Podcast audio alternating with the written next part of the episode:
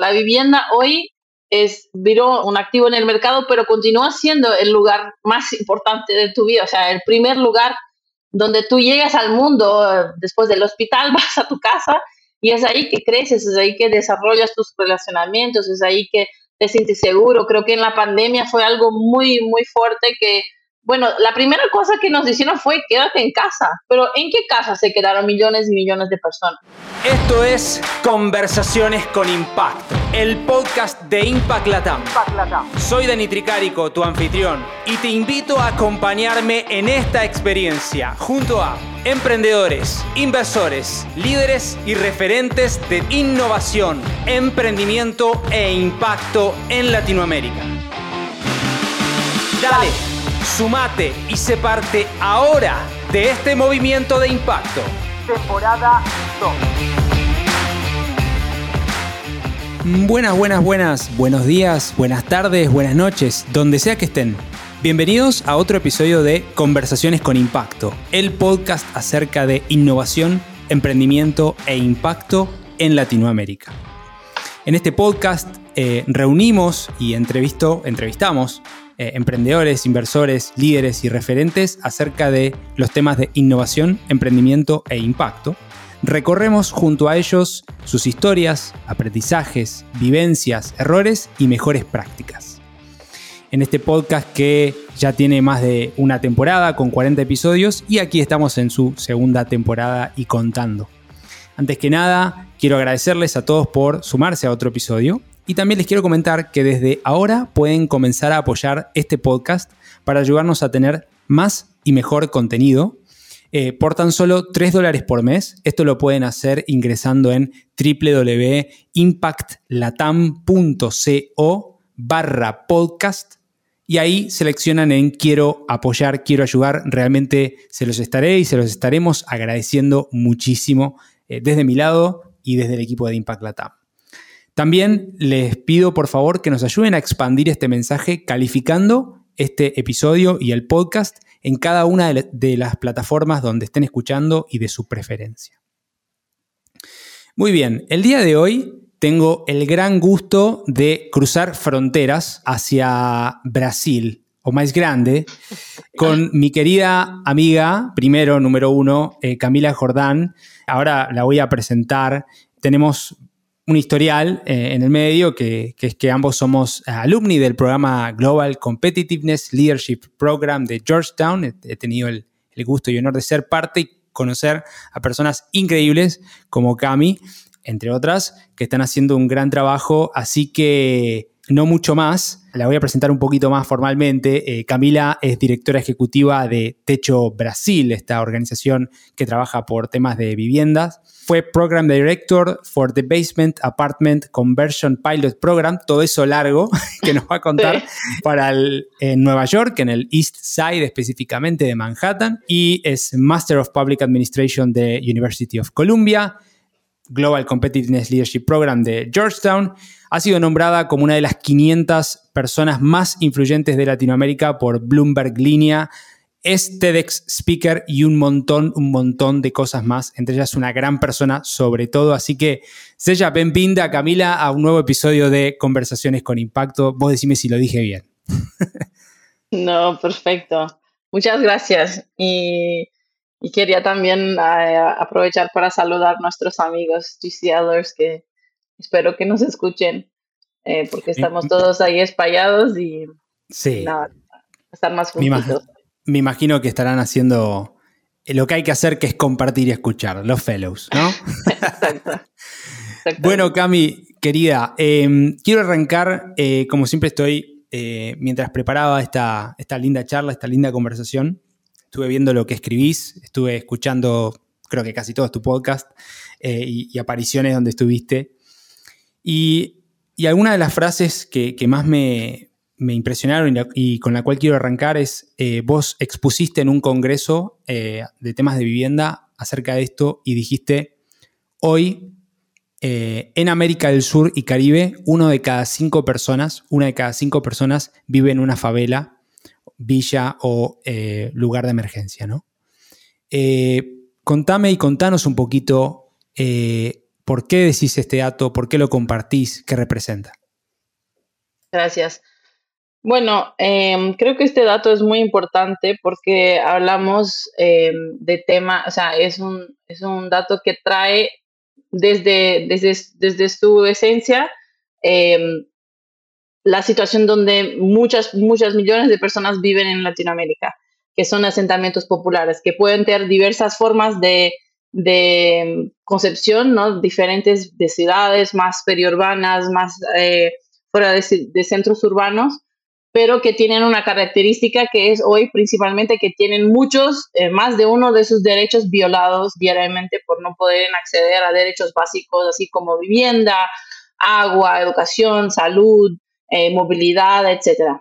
Em, sus derechos no son reconocidos principalmente porque de dónde, viven, ¿no? Entonces, por ejemplo, eh, un, dato muy, muy fuerte también es que la mayor parte de las personas que viven en asentamientos no tienen acceso a un código postal, así se dice en español.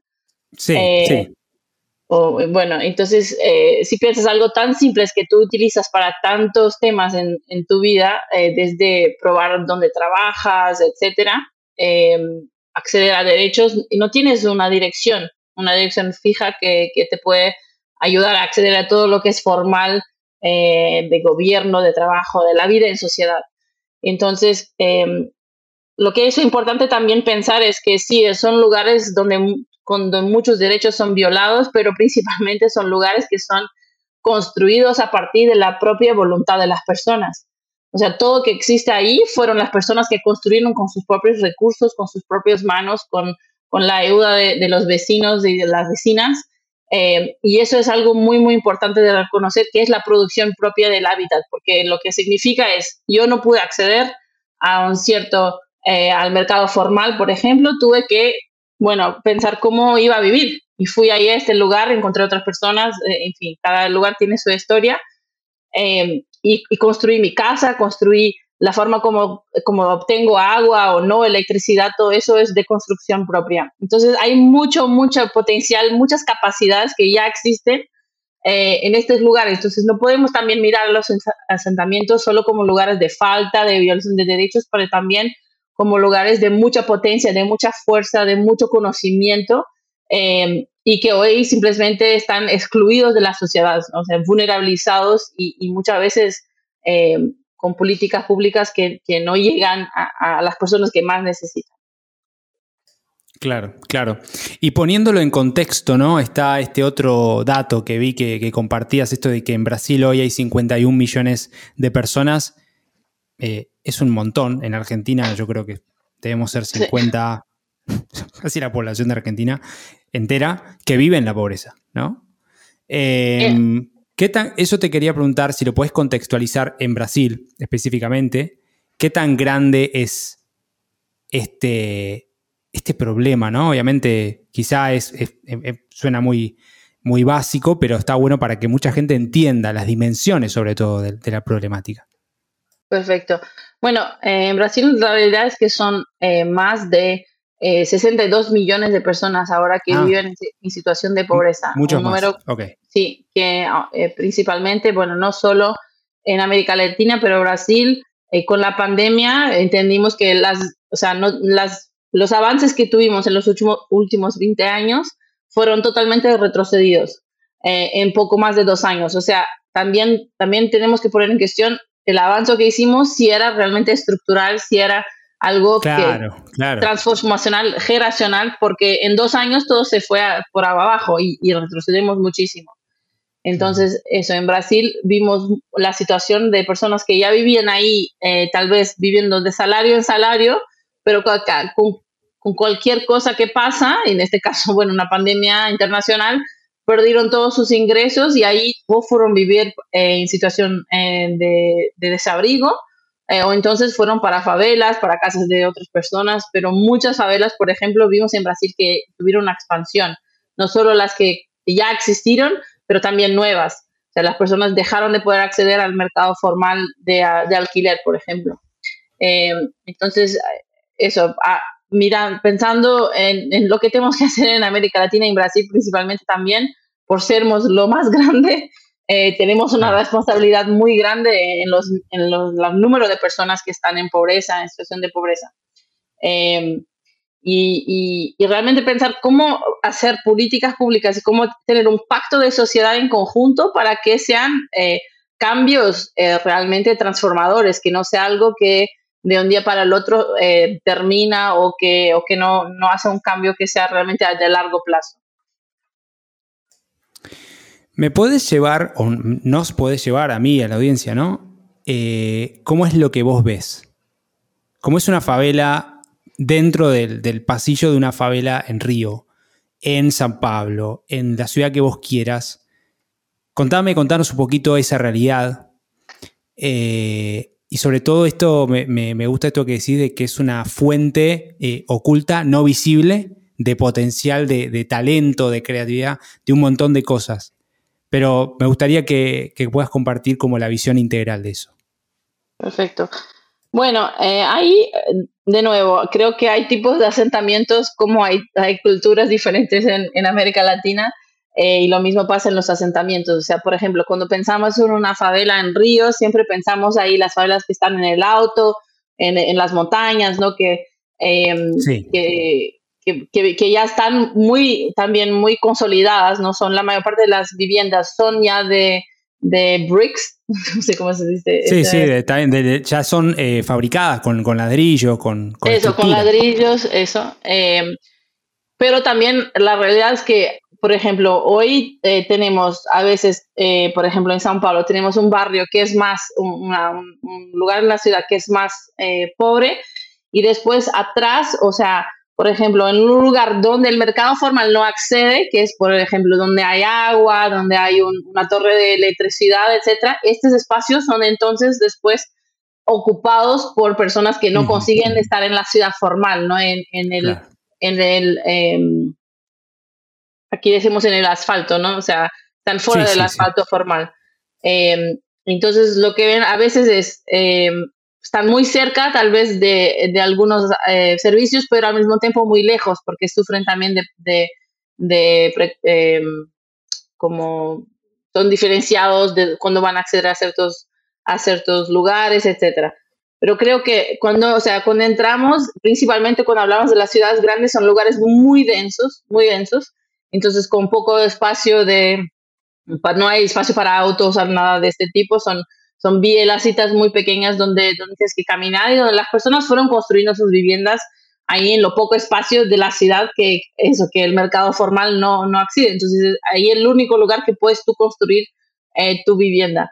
Eh, lugares normalmente después depende mucho, pero ahí después, por ejemplo, puede ser que tenga poca luz porque está en un lugar, bueno, construido con muchas otras construcciones a vuelta, eh, pues, problemas de agua, de, de pues, si llueve mucho, si no llueve. Por ejemplo, en una de las comunidades que, trabajamos aquí en Sao Paulo, em, bueno, eh, la densidad de esta comunidad es impresionante. Además, cuando intentamos llevar, por ejemplo, los paneles de la construcción de techo, muchas veces, o sea, tenemos que siempre llevarlos eh, cargados así en la vertical y algunas veces tenemos que desmontar todo para llevar porque no pasa en los lugares tan, tan estrechos que encontramos. Y esta comunidad está muy cerca de dos grandes industrias que hacen el desecho de su agua de forma ilegal. Y entonces eh, van directamente a la comunidad. Entonces la comunidad ya está en un lugar súper vulnerable y además sufre con, con el tema de, de, las otras industrias que están ahí haciendo el desecho del agua. Entonces es una, una situación muy difícil y, en San Pablo, en Brasil, bueno, depende del lugar, pero en San Pablo llueve mucho, ¿no? En el verano. Entonces hay siempre muchos problemas de, bueno, de inundación y cosas de este tipo. Wow, eh, tremendo lo que decís. sí, es eh, muy, es muy impresionante. Yo siempre intento, o sea, cuando, eh, claro, en mi cargo hoy no, no estoy todos los días en territorio, em, pero cuando voy siempre hago, hago como un check-in conmigo misma que es, continúo cuando miro esta realidad de tanta desigualdad y tantos derechos violados, continúo indignada. O sea, tengo que continuar indignada. No puedo venir y, pensar, ah, sí, es normal. Ya lo vi millones de veces. Eh, ya hablé con personas que, que viven esa situación millones de veces. Ya construí muchas viviendas. O sea, y, siempre estos check-up, como cuando entro, cuando salgo, continúo indignada, continúo sin pensar que esto es normal y que no que podemos vivir así. Eso es siempre algo que, que hago porque si algún día pienso que, eso está normal, que no estoy completamente como indignada con la situación, entonces algo ya está mal, ¿no? Eh, y por eso, y por el otro lado, como dijiste, que, eh, que son lugares donde hay personas increíbles, hay personas que, que, tienen mucho potencial y ya capacidades, ni siquiera solo potenciales, que ya están haciendo cosas increíbles. Una de las personas de mi equipo siempre dice, eh, no habría un CEO de una empresa que lograría pasar un día en el papel de un liderazgo comunitario. O sea, el desafío es tan grande, tan complejo, con tantas cosas que o sea, nadie podría sobrevivir eh, a, este, a un día solo, algunas horas en, en este cargo. Eh, por eso, porque realmente son lugares hiper complejos, pero son con personas eh, que están ahí sobreviviendo, intentando hacer el mejor que pueden con los pocos recursos que tienen. Y, y, y, sí es muy triste pensar que muchas personas no van a poder como disfrutar de todo su potencial, de todas sus capacidades, porque no tienen el mismo acceso, porque no tienen las mismas oportunidades que otras personas tienen. Y hay factores eh, estructurales, ¿no? De obviamente tener una vivienda, tener una casa. Este, no sé bien cuáles son los estadios, pero me imagino, bueno, antes de eso, eh, un campamento, ¿no? Y eso tratar de formalizarlo, por lo menos con, una estructura básica, ¿no? Que es el clásica casa de techo a dos aguas. Eh, no sé si sigue siendo así. Em, pero también, o sea, están los factores estructurales de formalizar una casa, de un hogar. Eh, y están los, los factores eh, sociales, emocionales, ¿no? Que es algo de lo que vos hablás en, tus columnas.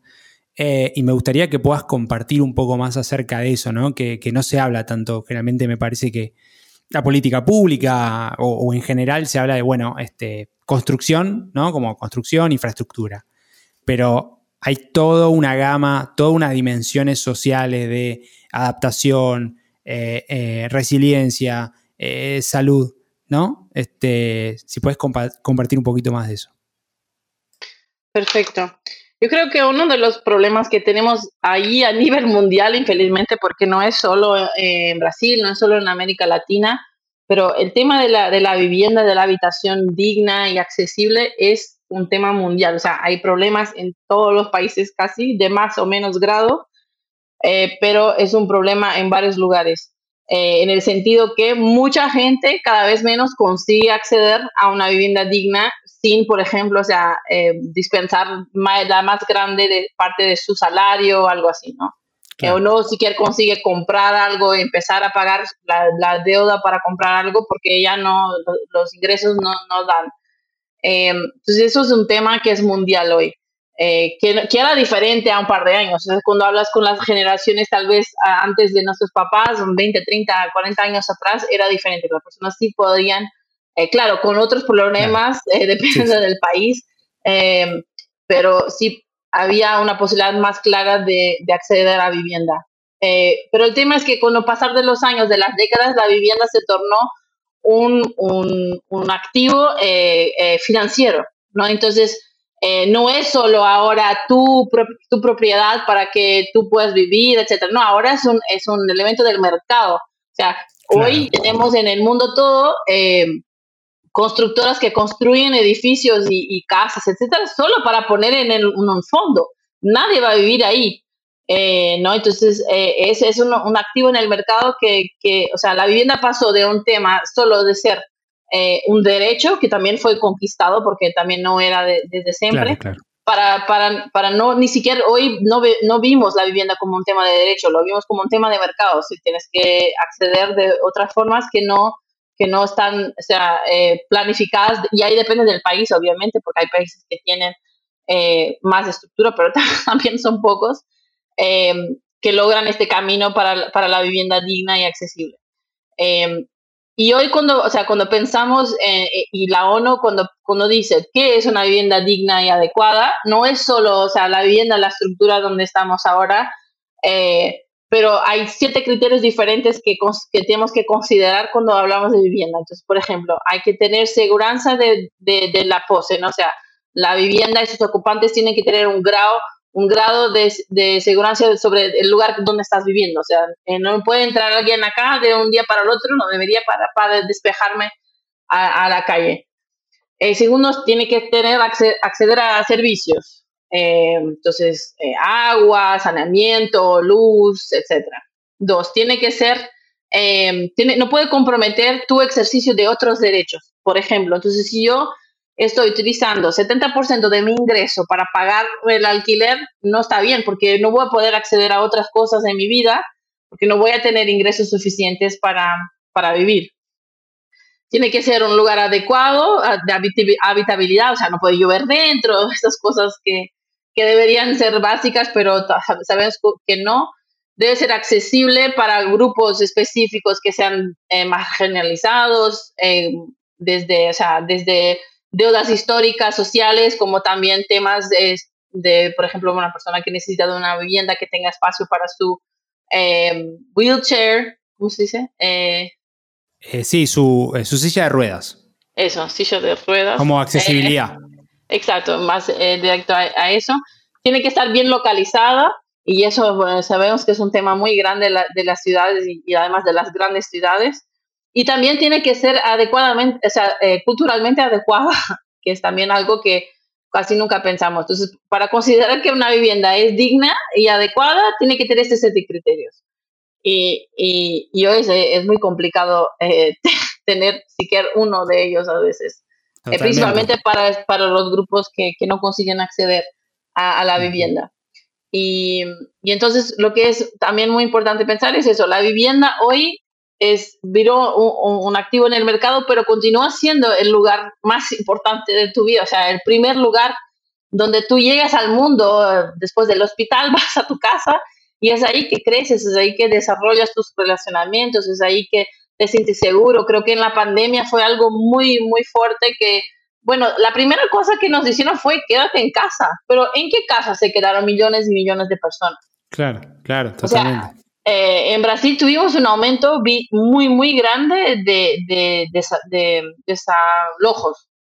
Eh, entonces, las personas estaban en una vivienda, dejaron de pagar y fueron eh, enviadas para la calle en, la, en, el medio de la pandemia. ni siquiera, para quien tiene una vivienda digna, es muy difícil imaginarte esto, ¿no? Y, mismo a veces las personas estaban ahí viviendo en situación ya de vulnerabilidad y ahí también llegaron personas para hacer de desalojos. Entonces, eh, este, este, lugar que debería ser nuestro lugar más seguro, nuestro primer lugar en el mundo, eh, estamos lejos de eso, ¿no? Estamos lejos de tener este derecho garantizado eh, en Brasil y por el mundo afuera.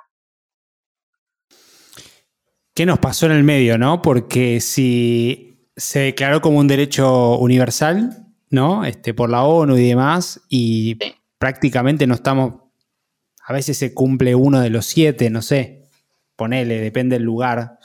Eh, ¿Qué tema? ¿Qué tema? Em, y quiero, quiero llevarte, Cami, a hacer una comparación, ¿sí?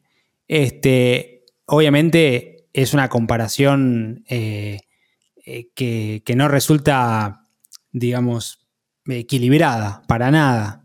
Pero sí me interesaría conocer las diferencias o quizá las similitudes, puede ser más interesante, que vos viste cuando trabajaste temas de habitacionales eh, en Nueva York, eh, en el East Side de Manhattan, em, versus o comparado con la, actualidad que vos ves en Brasil en, en, estos, en estos espacios, en estos lugares. ¿Hay similitudes? ¿Hay algo eh, ¿Qué te parece?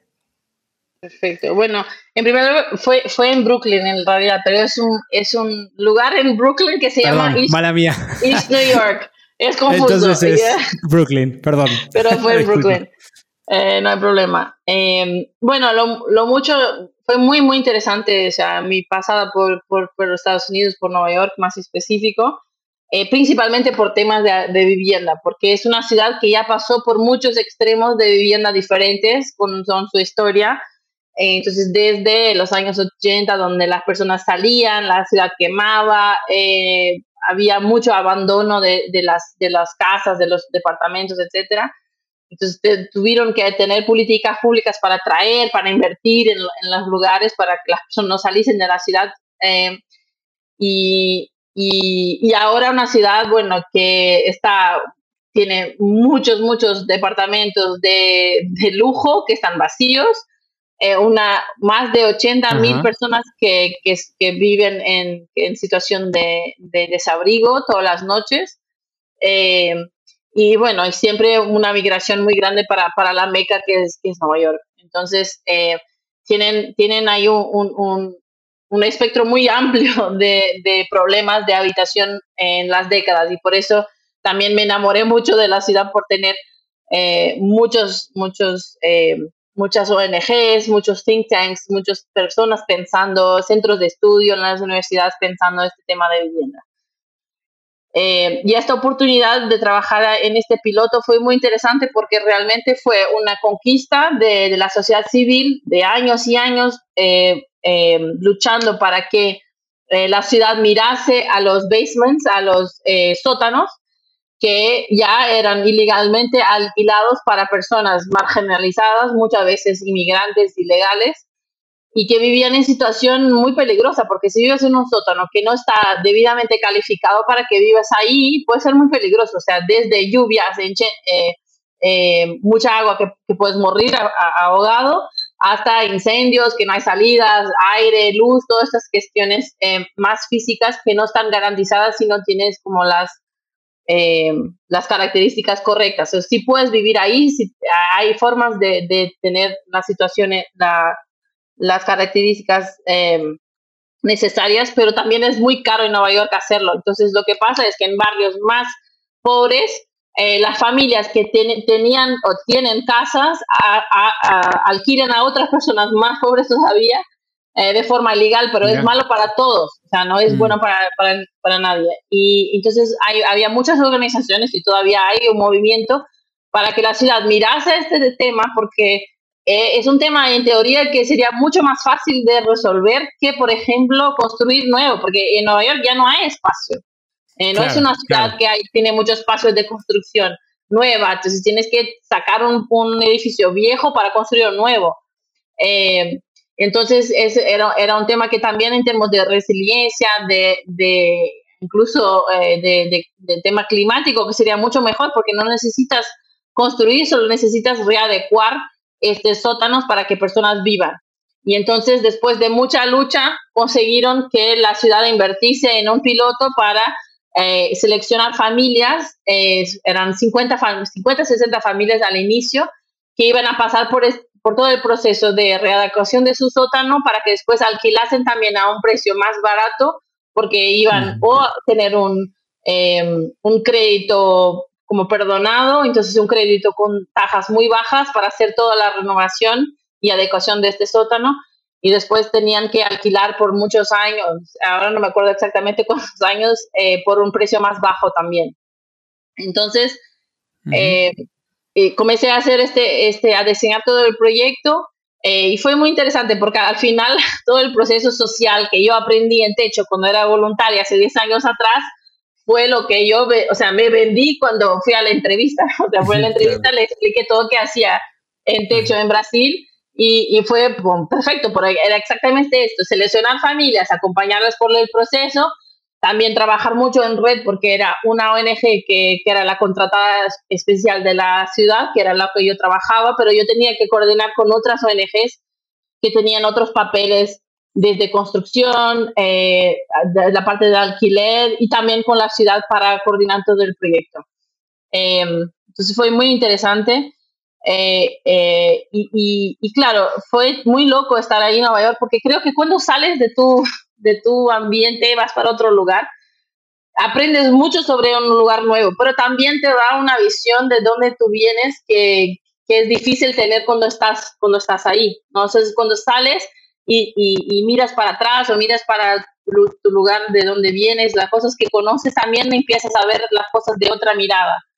Em, entonces, para mí fue muy interesante estar en Estados Unidos, que tiene, eh, y Nueva York en especial, que es la meca de diversidad, eh, que es un poco como Brasil en ese sentido, porque Brasil es súper diverso, de poder entender eh, y aprender mucho sobre, sobre dinámicas sociales que eran diferentes, pero al mismo tiempo también parecidas, porque al final el ser humano y nuestros instintos de comunidad o de exclusión eh, se repiten por todo el mundo, ¿no? Entonces, eh, pero después entender como las cuestiones culturales, ¿no? En Estados Unidos, por ejemplo, no, eh, en Brasil no tuvimos un, un, tiempo donde, por ejemplo, los blancos y las personas no blancas estaban separados como Estados Unidos. Entonces, eso tuve consecuencias sociales, tanto en Brasil como en Estados Unidos, que son diferentes.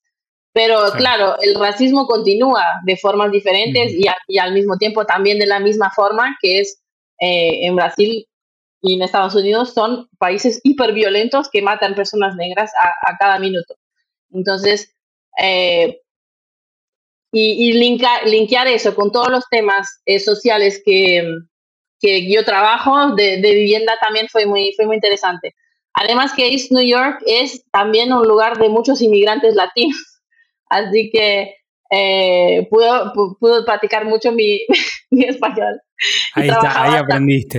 Eh, sí, o sea, sí también, pero sí, y tenía un equipo también que era en su gran mayoría latino. Em, entonces fue, fue súper interesante como toda esta mezcla y cómo todo se, se da. Eh, y, las, y las estructuras de las instituciones, que también es súper diferente, ¿no? Nueva York versus eh, versus Brasil, solo este piloto era, eh, tenía un budget de más de 6, millones de dólares, eh, que después fue cortado porque la pandemia empezó y, y, como manejaron esta plata para otro lugar y el piloto fue reducido, pero continúa con menos personas. Y entonces, no sé, fue una, fue un, una viaje muy loca en varios aspectos. Eh, estamos hablando con Camila Jordán, directora ejecutiva de Techo Brasil, acerca de temas de vivienda y, mucho más. Eh, Cami, quiero llevarte ahora sí al trabajo que haces, que hacen con el equipo de Techo en Brasil. Obviamente, Techo es una organización conocida, pero em, me gustaría que, compartas un poquito acerca del trabajo que hacen y específicamente este, este estudio que realizaron junto a Getulio Vargas, ¿no? Em, universidad, ¿no? Es una universidad. Sí. Eh, universidad Getulio Vargas eh, acerca de eh, justamente este tema de la construcción de viviendas de emergencia y el impacto que tiene en, las familias y, y, un poco más. Perfecto. Bueno, Techo en Latinoamérica ya había hecho otros estudios de de evaluación de impacto, ¿no? Es, es, un tipo de evaluación muy importante cuando hablamos de, de, programas sociales, pero en Brasil nunca lo habíamos hecho. Entonces fue un, una, una, pesquisa, un estudio que empezó en, en 2019, pre-pandemia, em, donde íbamos a, evaluar grupos de personas que construyeron una vivienda con techo y grupos de personas similares, con características similares, que no habían construido con techo. Eh, para poder entender cuál es eh, realmente el impacto de la vivienda, en, la vivienda de emergencia, en este caso, en la vida de las personas.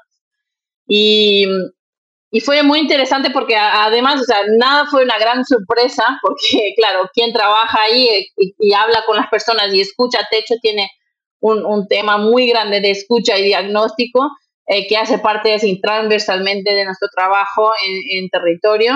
Eh, muchas cosas ya habíamos escuchado. La primera cosa siempre, wow, ¿cómo estoy durmiendo mejor?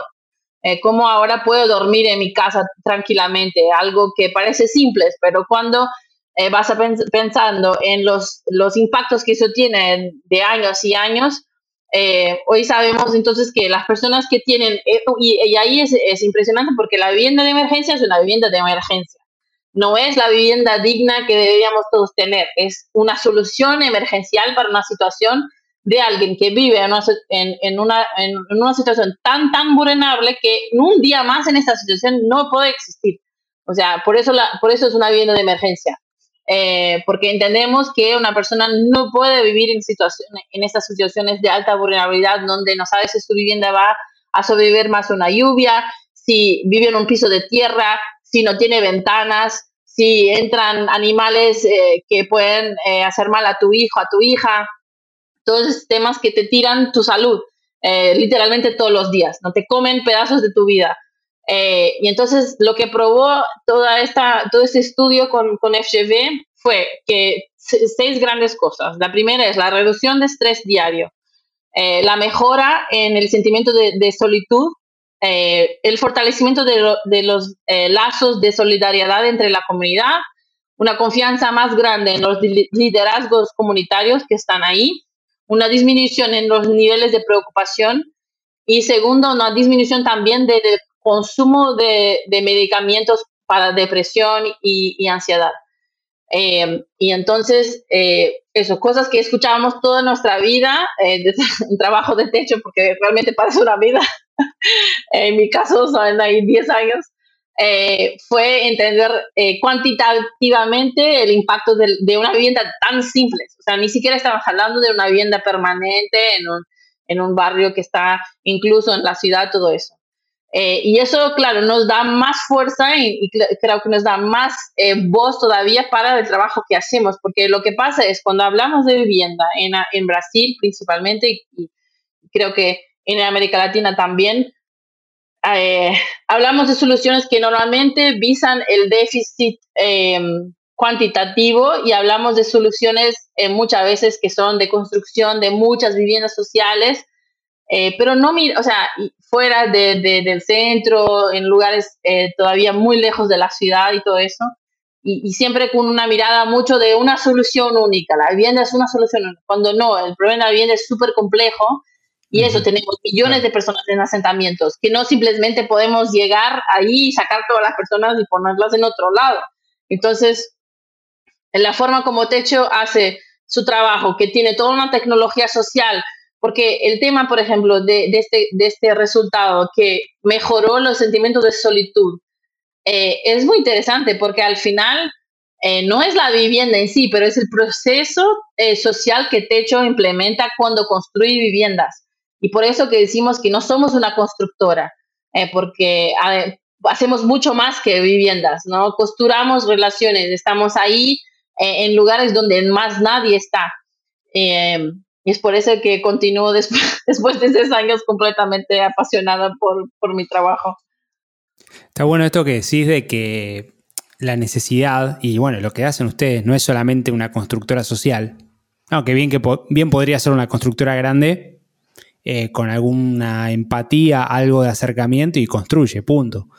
Pero ustedes están en este trabajo mucho más social, mucho más de generar el puente, generar el lazo, de contención. Me imagino que tendrán que hacer un montón de contención también, eh, porque ustedes son como un espacio de, eh, donde la gente expone sus problemas y ustedes no le pueden dar solución a todos probablemente. quizá le pueden dar el tema de la vivienda, pero después el tema del acceso al agua y quizás sí, quizás no, esto que decías de la contaminación, o sea, hay un montón de, terminan siendo como estos lugares eh, de, apoyo donde el Estado no está, digamos, donde está ausente o, bueno, o, si está, la, gestión eh, no, no, no es tan eh, significativa, ¿no? Sí. Sí, hoy infelizmente en Brasil principalmente el Estado solo está básicamente de forma muy violenta. no es con servicios sociales, eh, pero con, con, mucha violencia, ¿no? Eso, eh, hay ciudades que más y menos, pero Río y San Pablo, por ejemplo, porque tenemos también cuestiones muy fuertes de, em, de grupos diferentes de poder, etcétera, e, en, varios espacios eh, que van además solo de tráfico de drogas, pero también milicia que junta con la policía militar, o sea, una confusión gigantesca. Em, el Estado está ausente. Eh, y, y sí, de hecho, ah, porque, o sea, en Brasil estamos desde 2006, pero ya estamos en Latinoamérica, que empezó en Chile eh, en 2098. Sí, 98, o sea, más de, más de, 25 años trabajando en América Latina. Y con la pasada de los tiempos, y como, como te había dicho antes, que em, pasa por todo un proceso muy grande de escucha y de diagnóstico, nuestra propia metodología fue evolucionando. Entonces, hoy no somos solo una, una, organización que construye casas, pero sí una organización que trabaja con desarrollo comunitario. Eh, y eso, significa que La vivienda y los otros proyectos que desarrollamos son herramientas para el desarrollo comunitario. Eh, por eso tenemos un trabajo tan fuerte junto de, las, de los vecinos y de las vecinas, junto de los jóvenes voluntarios y voluntarias que, donan todas sus horas y junto principalmente también de los liderazgos, que en su gran mayoría son mujeres también, que trabajan eh, no solo en su casa, no solo afuera para, para, para, la plata, pero también después de forma voluntaria para, para su comunidad. Entonces hacen ahí tres jornadas de trabajo eh, casi diario. Y, y eso, entonces a lo largo del tiempo nuestro modelo fue desarrollando y, y, por eso que hoy más que nunca, y ya era verdad antes, cuando solo construíamos viviendas, eh, entre muchas comillas, pero ahora sí, o sea, ahora desde los últimos 15 años que, que fue desarrollando más para el tema de, de, de, desarrollo comunitario, somos mucho más que solo construcción de viviendas, pero la vivienda continúa siendo un tema importantísimo, el centro, porque además, si tú propio no tienes eso que te dice, no, no consigues dormir, si tienes estrés diario porque no sabes si tu vivienda va a caer, no quieres hacer más nada, o sea, no vas a quererte involucrarte en la reunión comunitaria para hablar sobre la horta y el puente y las otras cosas que tienen que pasar, la educación, o sea, tu, tu, tu, dignidad básica tiene que estar cubierta y por eso que la vivienda y eso es una metodología internacional que se llama Housing First, ¿no? Eh, vivir primero, no sé cómo es la traducción en español. Sí, sí, eh, vivienda primero, sí. Sí, continúa siendo esencial eh, como, como metodología hasta hoy. Está, está, muy bueno lo que decís, Cami. Y quiero rescatar esto para la última pregunta que te quiero hacer antes del, del ciclo de, de, cierre de tres preguntas finales que hago siempre. y tomando lo que vos decís, ¿no? O sea, por lo menos corregime a ver si, si lo interpreté bien. Si el, el, Estado no está, o sea, el Estado está ausente en este tema, eh, estamos hablando en Brasil. Y si está, está de forma violenta, ¿no? Eh, si eso es un dato, si eso es un hecho, ¿cuál debiera ser, sí, la política pública? Eh, por lo menos en el corto plazo, que se debiera de implementar y que sé que vos estás trabajando y que están trabajando desde Techo para eso. Perfecto. Eh, bueno, en Techo, en general, no solo en Brasil, pero acreditamos mucho que la solución, eh, la solución a largo plazo pasa por el, por el Estado. no hay duda, el Estado es el único que consigue llegar a todos los lados, cuando quiere, obviamente, ¿no? Porque tiene una capilaridad y, un y, un tamaño que, que no hay igual. Entonces, eh, nuestro, que llamamos eh, eh, en techo, nuestro endgame, o sea, esa metodología de endgame, es sí que nuestro modelo de trabajo sea adoptado por políticas públicas y que techo sea ahí un, partner a largo plazo del Estado. Eso pasa más o menos en diferentes países de acuerdo con la apertura o no de, de los estados, de los gobiernos. Argentina, Chile son, son ejemplos y también en el Caribe tenemos buenos ejemplos de eso. En Brasil, infelizmente, estamos caminando a pasos eh, muy pequeños, pero estamos ahí eh, en la lucha. Em, pero eso significa que eh, a, corto plazo, un ejemplo, por ejemplo, que, para poner así también los puntos en los ICES, durante la pandemia, el Estado tenía una dimensión muy grande de poder llegar a mucha gente, pero hay lugares que por falta de confianza, por no estar en, no llegan. ¿Qué podrían haber hecho que no hicieron, por lo menos en Brasil, yo sé que hicieron en otros países, era accionar las organizaciones que están en estos lugares para hacer el puente? O sea, tu Estado ahora no vas a entrar, o sea, de hecho tiene pasaje en lugares donde el Estado hoy no tiene y nadie pone los pies ahí porque no, no pueden, porque tienen miedo, porque no hay confianza ninguna. Eh, y eso no es el caso de Techo, porque nosotros estamos todos los fines de semana en la comunidad. Claro, pues los eh, conocen. Están ahí. Exacto. Entonces, y, y, es, un, es una relación que se va construyendo a, los pocos, porque también cuando llegamos es algo nuevo, hay que construir esta confianza. Eh, cuando dices, ah, bueno, por favor, desmonta tu, tu choza y tu casa para que podamos construir en dos días. Y las personas te miran, ah, sí, claro, tú ahí vas a hacer eso, dos días, una casa. Entonces tenemos todo este trabajo social, la tecnología social de techo es construir estos, vínculos de confianza, ¿no? Para que podamos entonces hacer el trabajo. Eh, pero lo que veo hoy es que en Brasil, por lo menos, eh, el Estado no sabe trabajar en conjunto con las organizaciones de la sociedad civil. Y eso es una pérdida gigantesca, gigantesca, porque eh, porque, o sea, muchas veces no tienen la capacidad, no tienen eh, técnica ni social a veces de llegar a todos los lugares y no tienen el pasaje, no tienen la confianza para ir. Entonces, ¿por qué no trabajar en conjunto con las organizaciones que están ahí para, eh, para cambiar, para transformar realmente los territorios? y eso es nuestra lucha, no solo en Brasil, pero en América Latina realmente de nuestro modelo participativo, porque además todo el desarrollo comunitario que hacemos es participativo. De hecho, no llega y dice, ah, tenemos que hacer eso o aquello, no. Nos sentamos juntos, hacemos un diagnóstico eh, comunitario, presentamos los datos y con los vecinos y voluntarios, entonces trazamos planos de acción, priorizamos todo para pensar, entonces, ¿qué vamos a hacer acá? ¿Qué es la prioridad de este territorio? Porque tal vez tú, Dani y yo, Camila, llegamos a un lugar y vamos a decir, ah, acá no hay árboles, o acá no, mucha basura en todos lugares, Ay, esto es el problema, pero, pero la comunidad tal vez el tema es del agua, el, agua no llega, el agua llega una vez a dos veces a la semana a las 3 de la mañana. Entonces, eh, por eso que Techo eh, tiene este modelo participativo que es algo que es, es una, en Brasil decimos una joya rara, eh, que es como algo muy especial, un, nuestro tesoro es nuestra metodología. Claro y queremos compartir, queremos que todos lo utilicen, mucho más el Estado.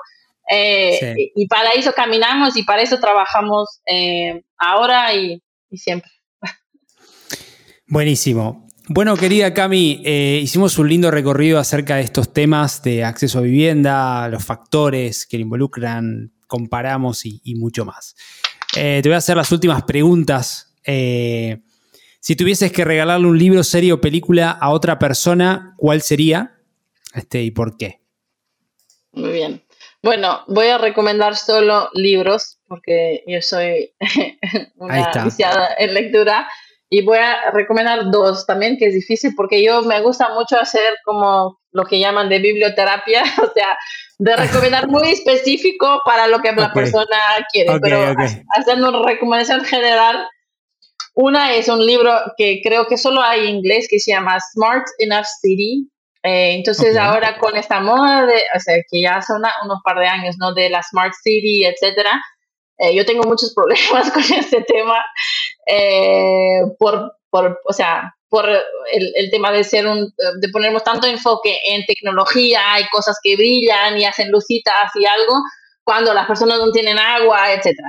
Entonces, este, este libro es muy interesante, es una pesquisa de, de, un, de un researcher, pesquisador en Harvard, creo que es Harvard o MIT, no me acuerdo, que hace mucho de hablar sobre qué es la ciudad, qué, debería ser la inteligencia de la ciudad verdaderamente. Es muy, muy bueno, recomiendo. Creo que hay en PDF también disponible online. Bien, The Smart Enough City. The Smart Enough City. Eso lo vamos a dejar en los links, eh, como siempre, del episodio. Y el otro libro sería, es que se llama, en español se llama Pequeñas Cosas Bellas, eh, en inglés es Tiny, Tiny Beautiful Things, y es un libro de cartas, eh, cartas y, consejos, y es uno de, los libros, o sea, mi top, top 10, tal vez top 5 libros que, que que ya leí y creo que es un libro que tiene así poderes curativos. Eh, y es un libro para quien, quien necesita de coraje en algún momento de su vida, recomiendo este libro. No voy a decir más. Buenísimo, me gusta esto de la biblioterapia, biblioteca terapia, me, me, gusta, me gusta. Em, bueno, Cami, y este, la última, si tuvieses que darte un consejo a vos misma cuando tenías 15 años o en la adolescencia, ¿cuál hubiese sido?